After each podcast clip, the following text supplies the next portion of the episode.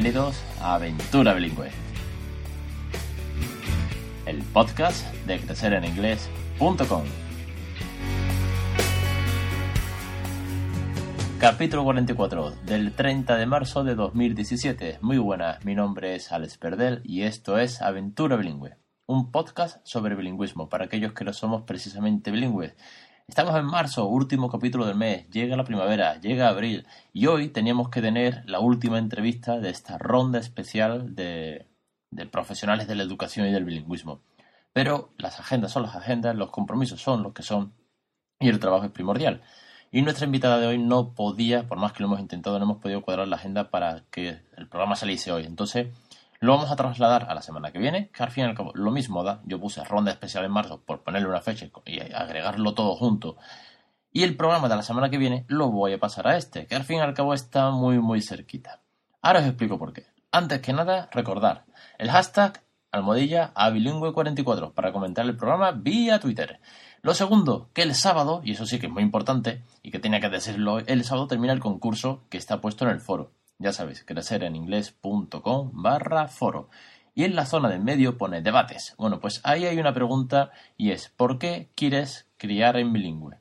¿Por qué te interesa la educación bilingüe? ¿O por qué quieres emprender en el futuro una aventura como la mía? O como la que otras muchas madres eh, ya están emprendiendo, o algunos padres también, que es que somos minoritarios, la verdad. Casi todas sois muy emprendedoras. Bueno, pues con que me dejes el comentario ahí y te tienes que simplemente pues, que registrar en el foro o loguearte si ya estás suscrito.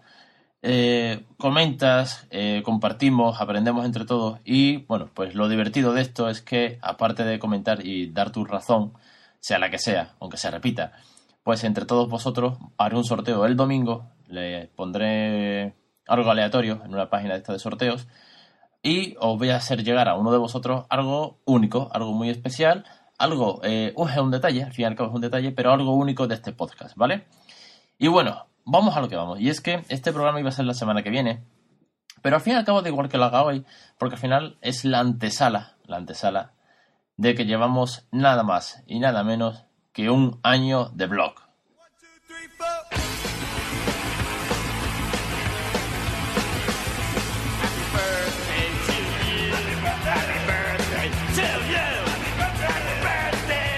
Sí, señoras y señores. Es decir, el 4 de abril fue el primer post, ese que decía eh, inglés desde el primer día. Y era la foto de la barriga de mi mujer con el pequeño dentro y unos cascos poniéndole música. Yo registré el dominio pues a mediados de, bueno, casi a finales de marzo, que el otro día tuve que renovarlo, que se me escapaba, por cierto. Y el día 4, después de, un par, después de una semana o poco, hice toda la maquetación a corriendo, ya tenía más o menos el diseño preparado y el día 4, primer post. Ahí, lanzado. Y es que eh, en noviembre nació el Peque. Hice un par de temas eh, en Facebook, pero con otro nombre y tal, y no me convenció. Y al final, después de leeros algunos de vosotros que me inspirasteis mucho, de hecho, hay un post por ahí, eh, creo recordar, en el que os nombro a tres o cuatro blogs eh, como fuente de inspiración. Ojo, esos mismos que ahora comparto, comento y han venido invitados al programa.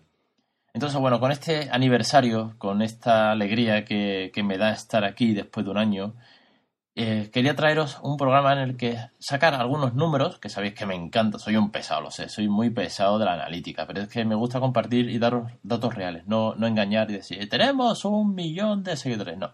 Yo digo lo que hay, si son 100 son 100 y si son 10.000 son 10.000. Al final lo importante es que sois los que sois y que además eh, comentamos, compartís y eso, ese feedback vale mucho más que los números. Bueno, os voy a traer un pequeño resumen de números y va de forma rápida y dice así. Un año de blog son 168 posts, nada más y nada menos. Más de 400 comentarios, 44 capítulos del podcast, con superando desde hace relativamente poco los 200 suscriptores vía iTunes, 13 reseñas en iTunes y rondamos casi siempre el puesto 20, 25, 30 o 15 de la categoría Educación en España. Se han tenido 9.800, casi 10.000 visitantes únicos a la web. En total se han leído más de 30.000 páginas. Sí, de esos 188 posts, se han leído más de 30.000 páginas. Es una locura. Incluyendo bueno que está la forma de el formulario de contacto, que está el foro, el calendario de actividades. Eso en cuanto a los, números del blog. En Facebook, en Twitter, además, bueno, pues están los seguidores que son fáciles de ver. Ahí no me voy a meter y no me voy a enrollar mucho.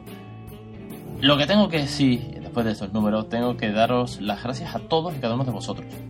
Tengo que darle las gracias a Diana San Pedro especialmente porque estuve en la primera temporada, venía casi todos los meses y me ayudó muchísimo, muchísimo con esta aventura. Y su libro también. De hecho, espero que ahora que está más liada con todas sus su rondas de talleres y publicaciones del libro, pues eh, cuando tenga un hueco se pase porque estoy diciendo de que, de que esté aquí con vosotros otra vez. De hecho, alguno me lo habéis pedido. Tengo que darle las gracias a esos libros que me han llegado, que me he leído y que he hecho reseñas y que, bueno, no, no he dejado de aprender.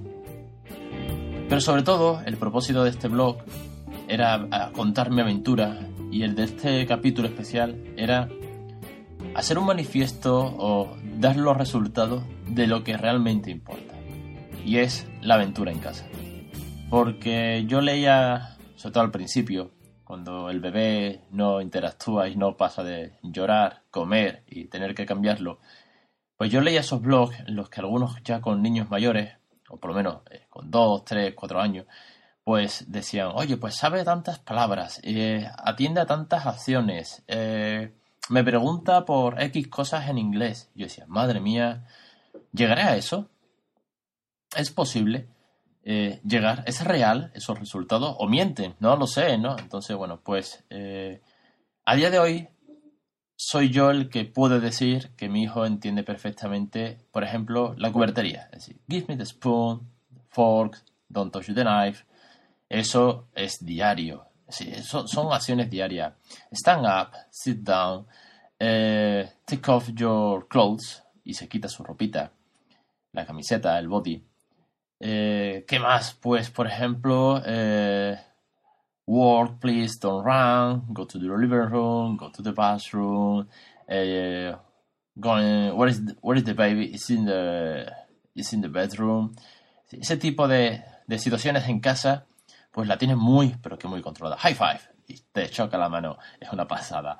Uh, ¿Qué más? Eh, en el parque, bueno, pues columpio, tobogán, pelota, cubo, todo eso controlado. Obviamente hay muchas acciones, sobre todo conversaciones eh, más largas, pues que te mira con ojos de no sé qué me estás diciendo, pero ni en inglés ni en español.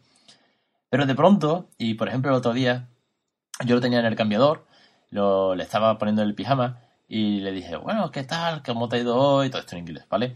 Eh, ¿Qué has hecho hoy? ¿Qué, has cantado de la guardia? Tal. Entonces yo voy haciéndole como un resumen de su día, eh, con la idea de, bueno, pues de interactuar un poco, ¿no? Entonces, en un momento de estos, eh, le dije, entonces llegó papá a casa, eh, I arrived to home and said hello to the baby. Y cuando dije hello, él automáticamente, de toda esa parrafada que yo le estaba contando, cuando dije hello, alzó su mano y me saludó. Y bueno, la verdad que es como, vale, sé que hay cosas que tienes muy interiorizadas, sé que hay cosas que comprendes, igual que cuando le estás hablando de otra cosa y de pronto le dices, hey honey, uh, what's your name? Y te dice, Raúl te dice su nombre. Entonces, como, madre mía, qué pasada. Canciones, por ejemplo.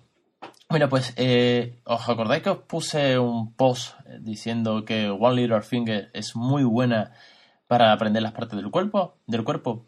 Bueno, pues eh, esta la tiene muy controlada. Es decir, One Little Finger mueve su dedito, put your finger up y pone el dedo hacia arriba, put your finger down, pone el dedo hacia abajo, and touch your head o touch your tummy y se pone su manita en la barriga y en la cabeza. Las otras partes, la rodilla, la oreja, la boca, todavía le cuesta. Pero esas dos, pues insisto mucho.